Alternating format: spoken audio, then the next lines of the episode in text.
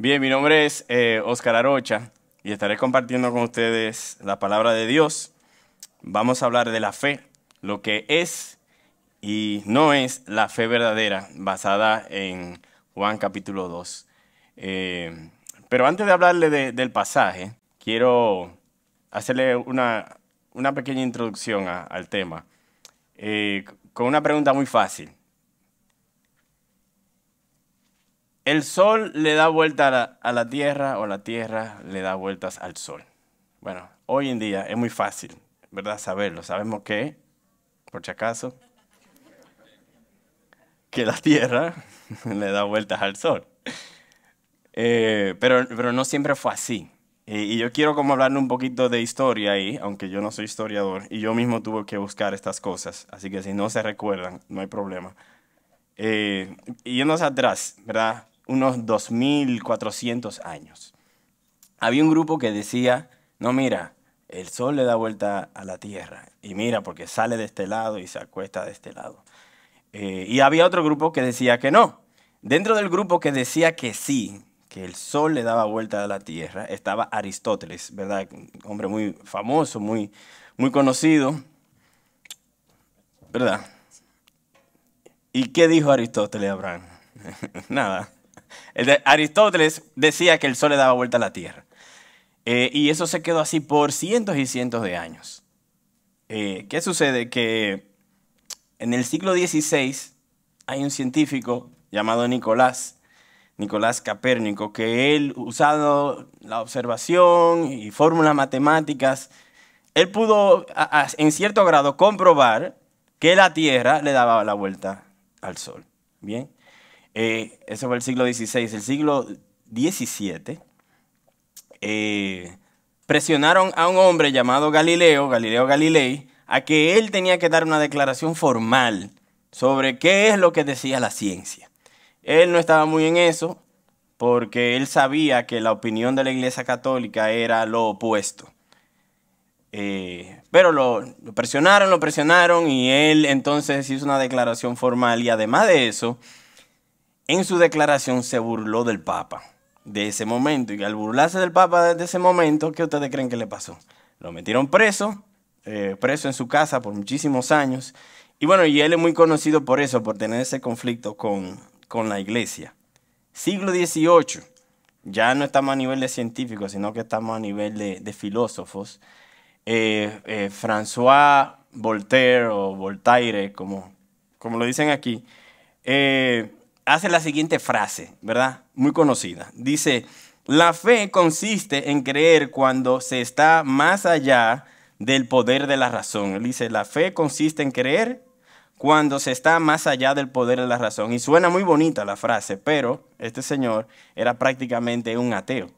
Y él estaba tratando de decir que, que el que quiere usar la razón no tiene ningún lugar en la fe. Y de seguro algunos de ustedes han escuchado frases como que para la ciencia se usa la razón y para la religión se usa la fe. Eh, o presenta, se presenta como que la razón es una cosa y la fe es otra cosa y que son contrarias. De seguro eh, ustedes lo han escuchado porque eso está en, en, libros hoy día, en debates que están en el internet y demás. Pero se presenta la fe como que el que quiere creer, el que, el que quiere eh, vivir bajo la fe, no hace preguntas y a Dios no se le hace preguntas. Y yo creo que en parte la iglesia es culpable de eso, ¿verdad? Porque eh, en, en siglos pasados, cuando la iglesia ha estado en posiciones de autoridad, le ha dicho a la gente que esta es la verdad y eso no se cuestiona. Y eso en realidad no está bien. Porque a Dios le encanta que nosotros traigamos nuestras dudas y nuestras preguntas a Él. Hoy día el tema de la fe eh, es casi como un relajo. Eh, la gente dice, eh, bueno, yo tengo, bueno, jugué, digamos, si mi cumpleaños y, y, jugué el 7, el 8 y el 7, pero yo tengo fe que me voy a ganar la lotería. Y así más o menos que hoy ese día, ya, ya como que la fe no tiene como ningún sentido, no, tiene ninguna lógica. Pero la Biblia, la Biblia no presenta la fe de esa forma. La, Biblia la presenta de otra forma y es eh, a eso que quiero dedicarme esta mañana, porque igualmente la Biblia dice en un momento, sin fe es imposible agradar a Dios.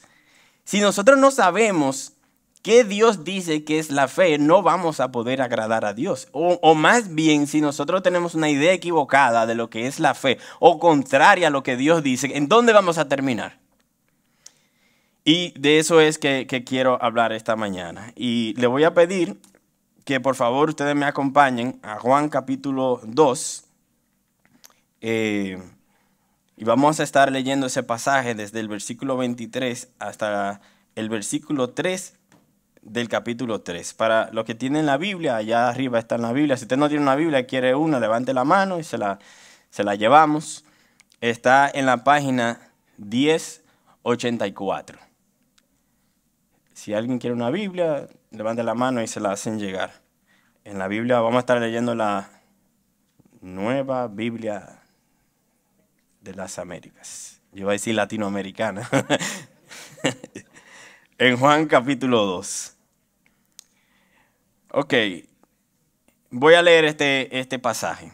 Vamos a durar un, un tiempecito en este pasaje, iremos a otro y después volveremos a este mismo pasaje. Dice, en Juan capítulo 2, versículo 23, cuando Jesús estaba en Jerusalén durante la fiesta de la Pascua, muchos creyeron en su nombre al ver las señales que hacía. Pero Jesús, en cambio, no se confiaba en ellos, porque los conocía a todos. Y no tenía necesidad de que nadie le diera testimonio del hombre, porque él conocía lo que había en el interior del hombre. Había un hombre de los fariseos, llamado Nicodemo, prominente entre los judíos. Este vino a Jesús de noche y le dijo, Rabí, sabemos que has venido de Dios como maestro, porque nadie puede hacer las señales que tú haces si Dios no está con él. Jesús le contestó, en verdad te digo que el que no nace de nuevo no puede ver el reino de Dios. Y esto nos lleva a la idea central si pueden por favor ponerlo en pantalla, que la fe, la fe como lo, presenta la palabra de Dios, como, como la fe bíblica, es una entrega total a Dios por alguien que ha gustado la bondad y el amor que Dios ha revelado sobre todo en la persona de Jesucristo. Si nosotros vemos la fe como lo presenta la Biblia, nos daremos cuenta, bueno, una forma de resumir o un sinónimo de resumir la fe en una sola palabra es la palabra confiar. Y que resulta que para nosotros confiar, porque lo hacemos unos con otros, para confiar se necesita conocimiento, se necesita evidencia, se necesita revelación. Para yo eh, eh, esperar que mis hijos confíen en mí, yo tengo que darme a conocer a mis hijos. Para que mi esposa confíe en mí, yo tengo que darme a conocer. Igual, para yo confiar en mi amigo, yo tengo que, él tiene que darse a conocer de sí mismo. Y en la fe, en la Biblia, vamos a encontrar que cuando Dios habla de la fe, Él habla de esa forma. La fe siempre es, siempre es una respuesta o una reacción espiritual apropiada a lo que Dios ha revelado de sí mismo.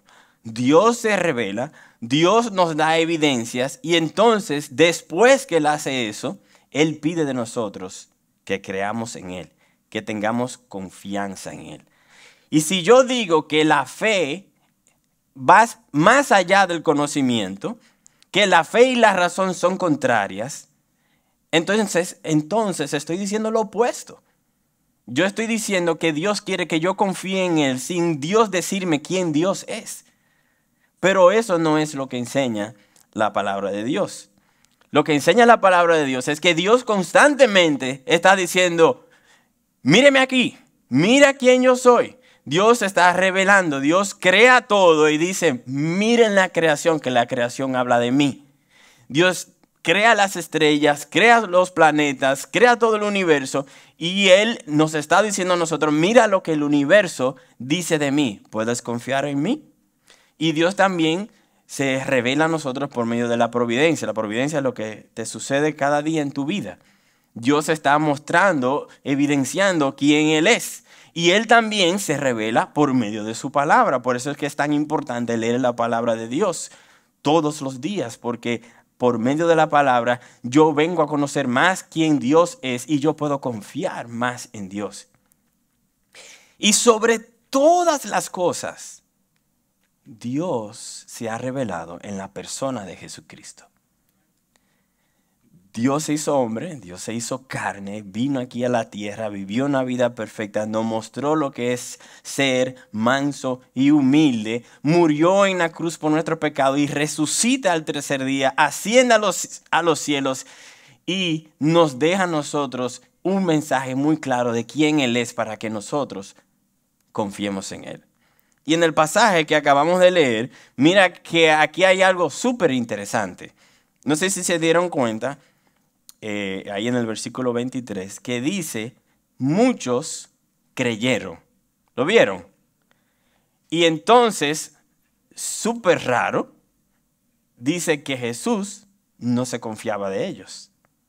Lo que nos está diciendo es que aquí hay un grupo de personas que creyeron, pero Jesús, que conoce el corazón de los hombres, sabe que ellos realmente no creyeron. Y entonces él toma un caso particular de un hombre que se llama Nicodemo, que tenía el mismo problema. Nicodemo era un líder religioso. En nuestros tiempos diríamos que él era un pastor de pastores, un profesor de pastores. Él viene y halaga y le dice a Jesús, sabemos que vienes de parte de Dios, que sé yo cuánto, y ta, ta, ta, ta, ta. Y Jesús le dice, tú realmente no crees lo que tú crees que es la fe, lo que tú realmente es, tú no confías en Dios. Y yo voy a volver a este pasaje al final, eh, después que veamos unos cuantos pasajes, porque cuando vamos a la Biblia encontramos que a menudo cuando eh, habla de lo que es la fe, lo que normalmente hace la Biblia, que la Biblia te dice lo que no es la fe y después te dice lo que sí es la fe. Eh, yo tomé un momento como para ver muchos de esos pasajes y encontré, los agrupé, los pasajes, y encontré nueve diferentes tipos de grupos, que no lo vamos a ver todos, pero solo se lo digo para que vean, eh, para decirles lo interesante que es eso, nueve diferentes tipos de grupos, donde, por ejemplo, en un pasaje muestra de una fe, pero que era fe solo por los milagros, como el que acabamos de leer.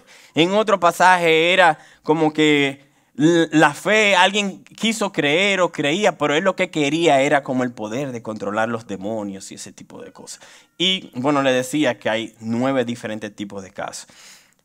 Ahora, yo en esta mañana yo quiero solo referirme a algunos de ellos y les voy a pedir que por favor me acompañen a, a ver en esos pasajes para que lo podamos leer juntos y ahí podamos ver más claramente ejemplos de lo que no es la fe. Para luego ver lo que sí es la fe. Y le voy a pedir que me acompañen a la página 1246, Santiago capítulo 2. Y ahí, por favor, si pueden acompañarme a leerlo juntos. Página 1246, Santiago capítulo 2, y vamos a leer los versículos 18 al 20. Página 1246, Santiago 2.18. Y leo, dice, alguno dirá, tú tienes fe y yo tengo obras. Muéstrame tu fe sin las obras y yo te mostraré mi fe por mis obras. Eh, tú crees que Dios es uno, haces bien. También los demonios creen y tiemblan. Pero, ¿estás dispuesto a admitir, oh hombre vano, que la fe sin obras es estéril?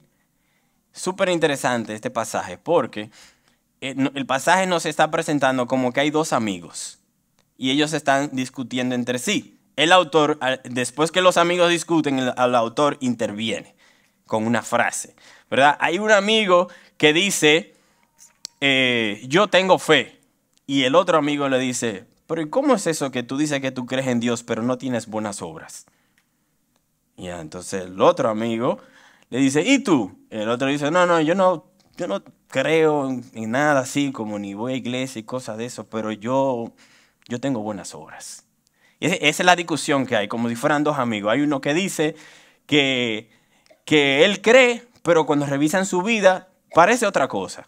Y el otro dice que él no cree en nada de eso, de, de Jesús, ni iglesia, ni pastores, ni la Biblia, ni nada de eso, pero que él hace buenas obras.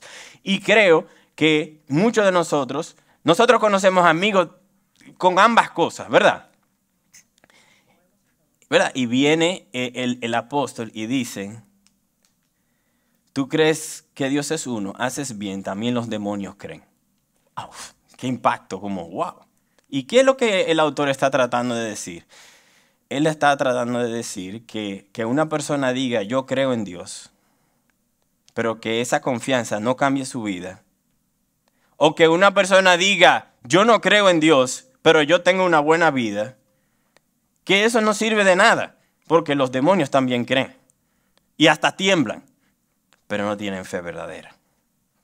Esa es la primera. Vamos a ver otra más. Vamos a Juan capítulo 6. Juan capítulo 6, página 1089. Juan capítulo 6. Vamos a leer a partir del, del versículo 11. La página 1089. Yo voy a leer los versículos, versículos 11 y 12, el 14 y el 15 y después el 26. Juan capítulo 6. Dice, y leo, entonces Jesús tomó los panes y habiendo dado gracias, los repartió a los que estaban sentados, y lo mismo hizo con los pescados, dándoles todo lo que querían. Cuando se saciaron, dijo a sus discípulos, recojan los pedazos que sobran para que no se pierda nada. La gente entonces, al ver la señal que Jesús había hecho, decían, verdaderamente este es el profeta que había de venir al mundo. Por lo que Jesús, dándose cuenta de que iban a venir y por la fuerza hacerles rey, se retiró. Se retiró él solo otra vez al monte. Jesús les respondió, y ya estoy ya leyendo en el versículo 26. En verdad les digo que me buscan no porque hayan visto señales, sino porque han comido de los panes y se han saciado. Ok, entonces, si vamos a este pasaje, ¿verdad? Y decimos, hacemos la pregunta amplia.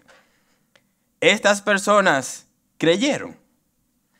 Bueno, inicialmente, superficialmente, diríamos que sí, ¿verdad? Porque eh, la gente vio la señal y dijo, verdaderamente este es el profeta. Y eso es cierto. Jesús verdaderamente era el profeta. Pero, igual como nos pasó, eh, eh, y leímos en otro pasaje, nos damos cuenta aquí es que esta gente buscaba otra cosa.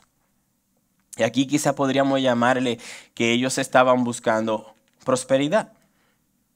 Dice aquí, una frase súper interesante, dice, que Jesús los alimenta y dice, dándoles todo lo que querían. Se saciaron. Imagínense, no aceptaríamos nosotros un Jesús que nos dé todo lo que nosotros quisiéramos.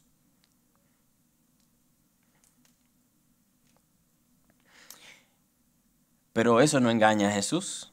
Mira cómo dice también el pasaje, porque dice Jesús dándose cuenta. ¿De qué fue que, que, de, fue que, de qué fue que él se dio cuenta?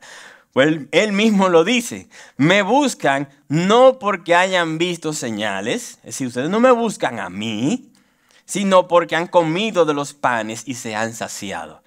Díganme ustedes, si yo me voy a Capotillo, a Villamella, a Higüey, a, a un campo, y resulta que todo el que tiene hambre, yo siempre le doy de comer y le sacio. ¿No creen ustedes que por lo menos yo consigo diputado, senador o algo de eso? Es más, en nuestra cultura ya poco a poco está creciendo el sentir de que qué malo es que hay mucha gente que solo vota con la barriga. Y Jesús aquí se está dando cuenta que esta gente realmente no lo está buscando a él, sino lo que habían recibido. Otro pasaje. Vamos a Mateo capítulo 13, página 995. Mateo 13, versículo 20 y 21. página 995.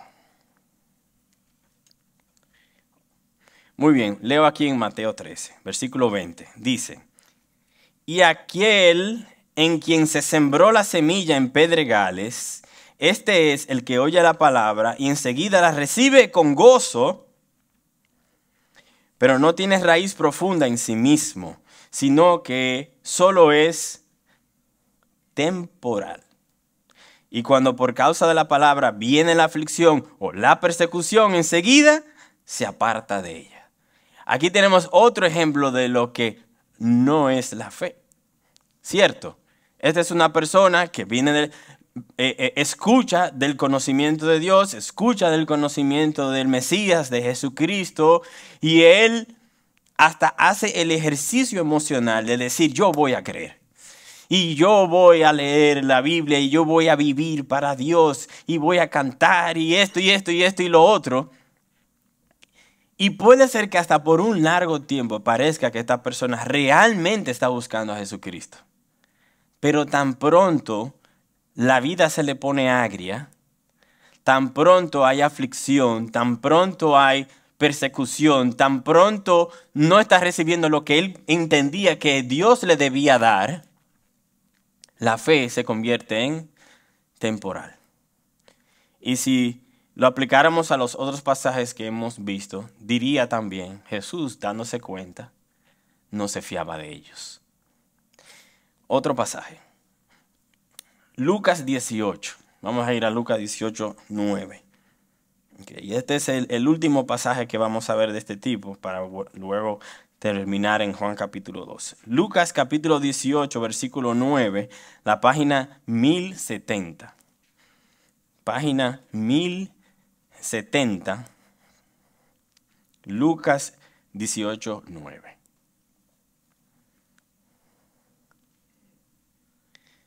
Ok, leo ahí en Lucas 18, 9, página 1070. Dice, dijo también Jesús esta parábola a unos que confiaban en sí mismos como justos y despreciaban a los demás. Dos hombres subieron al templo a orar. Uno era fariseo y el otro recaudador de impuestos.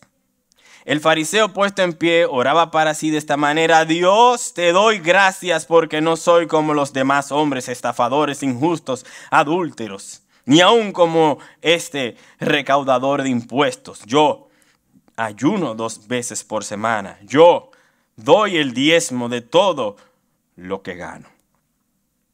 Pero el recaudador de impuestos, de pie a cierta distancia, no quería ni siquiera alzar los ojos al cielo, sino que se golpeaba el pecho diciendo, Dios, ten piedad de mí, pecador. Y ahora las palabras de Jesús dice, les digo que éste descendió a su casa justificado, pero aquel no. Porque todo el que se engrandece será humillado, pero el que se humilla será engrandecido. Aquí tenemos un ejemplo adicional de lo que no es la fe. Y este ejemplo es súper importante para cualquier persona que tiene mucho tiempo en cosas de iglesia o en cosas de la vida religiosa o cristiana, porque Jesús pone un ejemplo de un pastor. El, fariseo es como, como, un pastor hoy día, es una persona que enseñaba la palabra. Y, y es impresionante cómo este, este hombre que era dedicado a leer la palabra y enseñarla, lo que estaba era lleno de sí mismo, lleno de orgullo. Y él ciertamente oraba. Quizás nosotros vemos una persona así y nunca sabríamos que es una persona que no tiene fe verdadera. Pero Dios sí sabe. Esta persona oraba, ofrendaba, ayunaba eh, y era un buen ciudadano, siempre hablaba la verdad, pagaba sus impuestos. Dice aquí, por ejemplo, no era estafador, no era injusto, no era adúltero, era un hombre fiel a su familia, a sus hijos etcétera, etcétera, etcétera. Lo que a nosotros nos, parecería casi como un ciudadano modelo, una persona que va a la iglesia que es modelo. Pero nos damos cuenta aquí que en la misma oración que él le hace a Dios, él dice, Dios, yo, yo te doy gracias porque yo ayuno, porque yo ofrendo. Y, quizás son como en otro caso sucede como que Jesús habla de otro caso donde hay una persona que está ofrendando y como que ofrenda día mucho, pero para que suenen las monedas, tú sabes, para que se, señores, yo ofrendo y yo ayuno. Y quizás hasta tienen las rodillas peladas para que se vea que él ayuna. Pero él no está en Dios. Él lo que quiere es un Dios que se encargue de mostrarle al mundo de lo bueno que Él es. Y eso no es fe. Lo que nos lleva por fin otra vez, ya casi terminando, a Juan capítulo 2, versículo 23, que fue lo que leímos al principio, en las páginas 1084.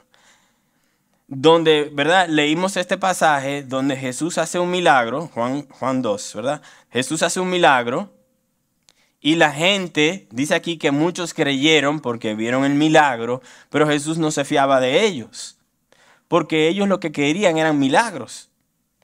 Y díganme ustedes, es decir, cualquier persona que se presente aquí, vaya al Darío Contreras y comienza eh, pasando por las camas y diciéndole a la gente, levántate y anda. Y al otro, tú eres sanado a partir de hoy. De repente todo el Darío Contreras está sano. ¿No creen ustedes que la gente lo va a seguir? Y Jesús no se fiaba de ellos. Y entonces viene esta persona llamada Nicodemo, que también comienza a ser como parte de ese grupo. Eh, eh, eh, le llama la atención este hombre que, que habla tan bien, que hace milagros y demás. Y Jesús le dice, en verdad te digo que el que no nace de nuevo no puede ver el reino de Dios. Y cuando Jesús usa esa frase, no puede ver el reino de Dios. Él está hablando de la fe. Porque eso es lo que hace la fe. Dios se revela a sí mismo y la fe puede ver a Dios en eso. Y Jesús está diciendo a Nicodemo, tú estás, estás usando la religión, la iglesia, la palabra de Dios para beneficio personal, pero tú no estás buscando de Dios. Y de los, de los que habló anteriormente, sí, estaban interesados en los milagros y las señales, pero no estaban buscando tener una relación con Dios. Y todo eso nos dice lo que no es la fe. Y nos deja la pregunta, entonces, ¿qué es la fe? ¿Verdad? Que hablé un poquito al principio. La fe es esencial para nosotros tener comunión con Dios. Para ser llamados hijos de Dios tenemos que tener fe, como lo menciona la palabra de Dios. Tal como decía hace un momento, sin fe es imposible agradar a Dios. Y lo que vemos en la palabra de Dios es que, que Dios se revela a nosotros y Él espera que el ser humano confíe en Él. Y por eso es que una buena palabra para resumir todo lo que es la fe es esa palabra, confiar. Y a menudo la Biblia lo presenta de esa manera. Es más, muchas veces cuando usted eh, escucha el mensaje de Cristo, escucha que se le dice que el creyente es una persona que tiene una relación personal con Dios. ¿Lo han escuchado eso? Porque es eso mismo. Cuando uno tiene una relación personal, tú necesitas que el otro se dé a conocer y tú confías y tú te das a conocer y el otro tiene entonces esa relación contigo. Y esa es la relación que Jesús quiere tener contigo. E, es a eso que la Biblia se refiere cuando usa la palabra fe. Porque Dios constantemente está dando evidencias de sí mismo. Él está diciéndonos constantemente, mira quién yo soy. Mira mi amor conoce mi bondad. Te revelo mi poder y mi sabiduría. He aquí todas las evidencias. ¿Confías en mí? Ahora, es cierto, quizás hay evidencias que tú quieres que Dios no te ha dado. Y eso es parte de confiar. Al que tiene hijos sabe de, de qué yo estoy hablando. Uno a sus hijos los ama constantemente y a veces uno espera que cuando uno le diga, por favor, ve, echa la basura el zafacón, que él va a confiar. Y él te dice, pero ¿por qué?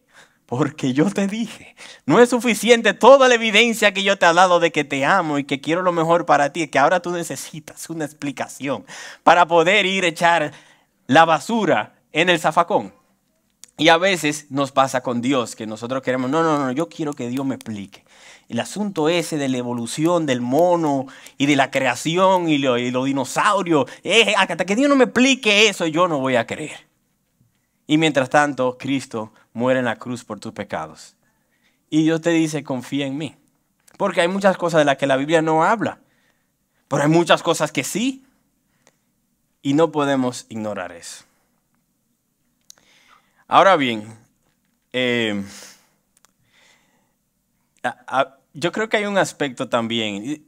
Si podemos por un momento, pongo otra vez de nuevo la, idea central en pantalla. En, la idea central empieza con esa frase, es una entrega total a Dios. Y a mí se me ocurre, ¿verdad?, que una ilustración. Si, si un novio quiere casarse con su novia porque ella es de una familia rica y eso va a garantizar que él ahora va a ser rico, diríamos que, diríamos que eso es amor. Es más, yo creo que todas las décadas, porque hay muchísimas canciones, ¿verdad? Hay todas las décadas hay una canción similar a esta. Mi favorita es una de Juan Luis Guerra, que empieza, yo era de un barrio pobre. O sea, mucha gente lo conoce, lo que tiene más de 35 años.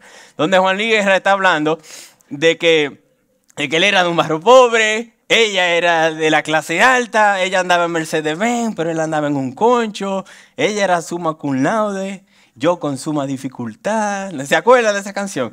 Pero, ¿qué dice, qué dice la canción? hay esta, esta situación, pero yo lo que me enamoro es de ella. Yo no me enamoro de su Mercedes-Benz, ni me enamoro de las riquezas de su familia. Es más, por mí yo puedo no tener nada de eso, pero yo me enamoro de ella, de sus ojos claros, de su risa bella, algo así que dice la canción, ¿verdad? Y eso es lo que Dios quiere con nosotros. Dios no quiere que nosotros le, le queramos estar con Él porque nos dé un Mercedes-Benz de dos puertas. Dios lo que quiere es que lo amemos a Él. Y eso es fe. Eso es confiar en Dios. Y la Biblia está llena de metáforas sobre esto. Jesús hizo muchas de ellas. Por ejemplo, en una Él está hablando eh, y dice, yo soy el pan vivo que descendió del cielo. Si alguien come de este pan, vivirá para siempre. Él está diciendo, yo soy el pan. ¿Tú quieres? ¿Tienes hambre? ¿Tienes hambre en tu corazón? ¿Tu alma tiene hambre? Yo soy el pan. O en otro ejemplo, en Juan capítulo 4, hablando con una mujer, eh, él, le dice, todo el que beba de esta agua, hablando de un agua de, un pozo, eh, volverá a tener sed, pero el agua, el que beba del agua que yo le daré, no tendrá sed jamás. ¿Tienes tu sed en tu corazón? Jesús dice, yo soy el agua viva, bebe de mí. Y no sé si, si les, es, claro lo que Jesús está diciendo. Y, y, es posible que sí, que has visto milagros, es posible que Dios te ha prosperado, sí, es posible muchas de estas otras cosas que hemos mencionado, pero créeme que Jesús no está tratando de que tú ames más esas cosas, Jesús lo que quiere que lo ames a Él. Bien, entonces ya como para concluir, eh, eh, he dicho que hay como dos grandes obstáculos, ¿verdad? Con el tema este de lo que no es la fe y la fe, ¿verdad? Porque por un lado está el concepto que hoy, en el concepto moderno de lo que es la fe, no tiene nada que ver con lo que enseña la Biblia, es casi como lo opuesto. ¿Verdad? ¿Se acuerdan cómo yo explicaba eso al principio? Que hoy día la gente dice, no, que la razón es para la ciencia y la fe para lo desconocido o la religión. Y es en cierto sentido esto ha presentado un obstáculo porque a veces pensamos que a Dios no le gusta que le hagamos preguntas. Y es lo opuesto. A Dios le encanta que le hagamos preguntas. Dios le encanta que traigamos nuestras dudas.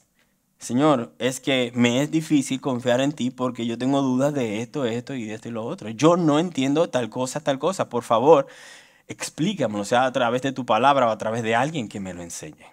Ese es como uno de los grandes obstáculos. El otro grande obstáculo es que Dios constantemente nos está dando, nos está prosperando, nos está bendiciendo y las mismas bendiciones nos sirven como un obstáculo para nosotros creer en Jesús.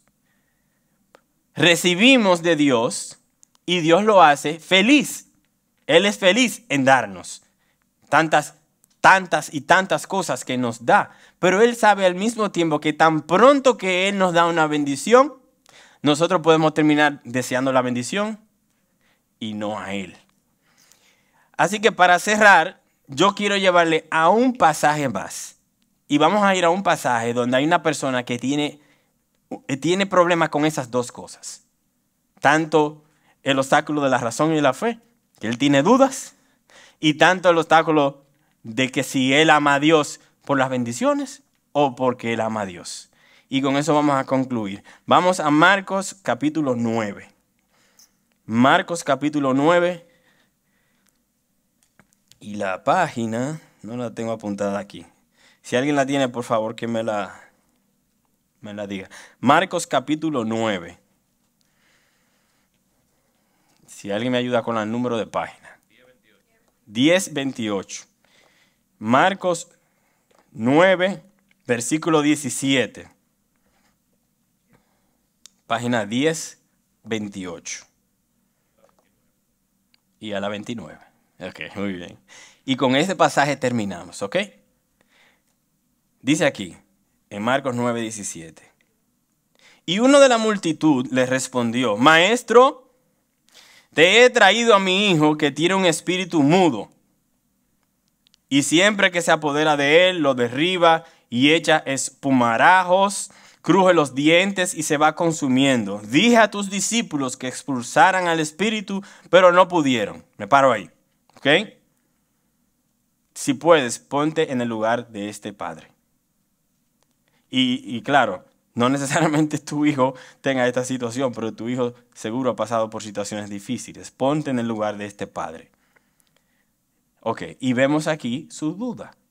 Él dice, mi hijo tiene problemas, los apóstoles han hecho muchísimos milagros como evidencia de que son de parte de Dios, y tú has hecho muchos milagros, pero yo se lo traje a ellos y no pudieron. Yo no sé si tú podrás. Básicamente ese es como el, el tema, ¿verdad? Sigo leyendo ahí. Dice, no pudieron, versículo 19. Jesús les dijo, oh generación incrédula, ¿hasta cuándo estaré con ustedes? ¿Hasta cuándo los tendré que soportar? Traigan al muchacho. Y lo llevaron ante él. Cuando el Espíritu vio a Jesús, el Espíritu se refiere al demonio, cuando el Espíritu vio a Jesús, al instante sacudió con violencia al muchacho y éste cayendo a tierra se revolcaba echando espumarajos.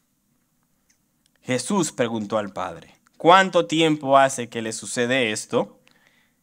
Desde su niñez, respondió. Muchas veces ese espíritu lo ha echado en el fuego y también en el agua para destruirlo. Pero, si tú puedes hacer algo, ten misericordia de nosotros y ayúdanos.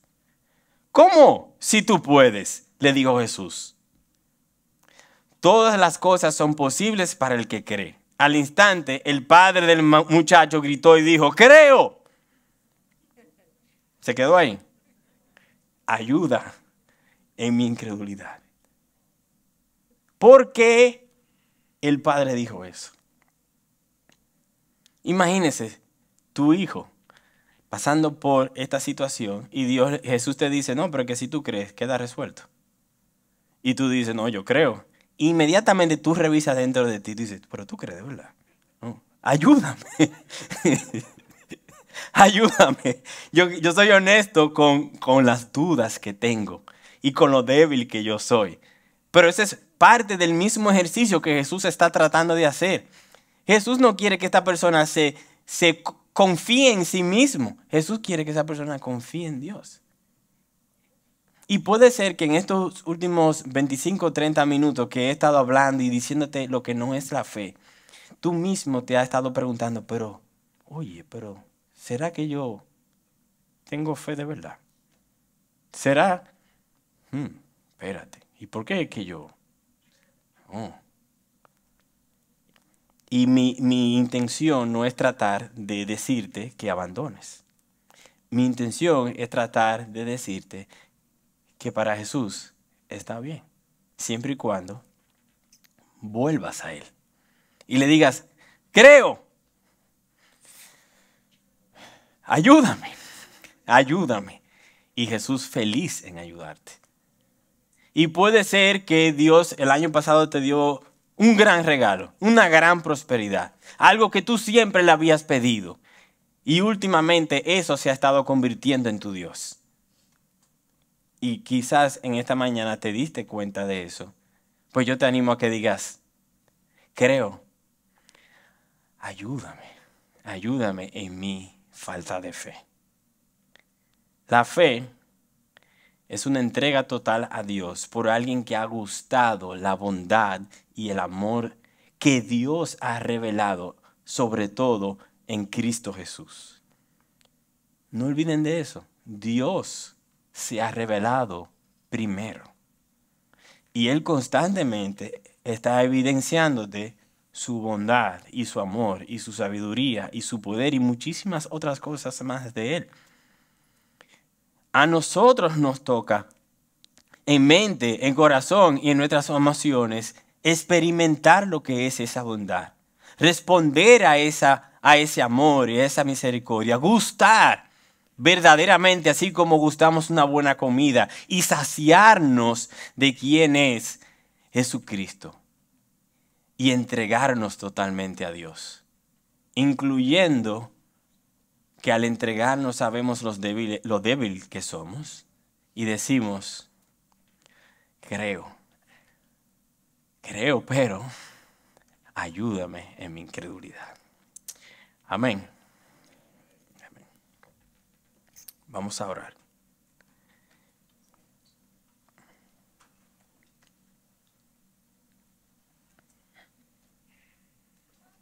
Oremos.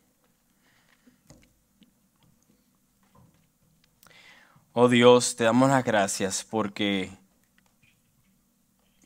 en nuestra debilidad tú nos amas. En nuestras dudas tú nos aceptas. Te damos gracias. Porque lo que tú quieres es tener una relación con nosotros que te haga a ti feliz y que nos haga feliz a nosotros. Muy feliz. Y te pido, Dios, en el nombre de Jesús, que si hay alguno aquí esta mañana que se ha dado cuenta de que realmente no creía y que ahora quiere creer, que tú le concedas ese regalo. Y si alguno hay aquí que sí, que es un verdadero creyente, pero que tiene tiempo siendo distraído por las tantas cosas que hay en este mundo que tú has regalado, pero que nos distraen y que no nos permiten amarte solo a ti, que tú le concedas también ese regalo fuerte de la fe. Bendícenos como solamente tú sabes bendecir, Señor. Y gracias por aceptarnos por medio de la fe en Jesucristo y en nuestra debilidad. Amén.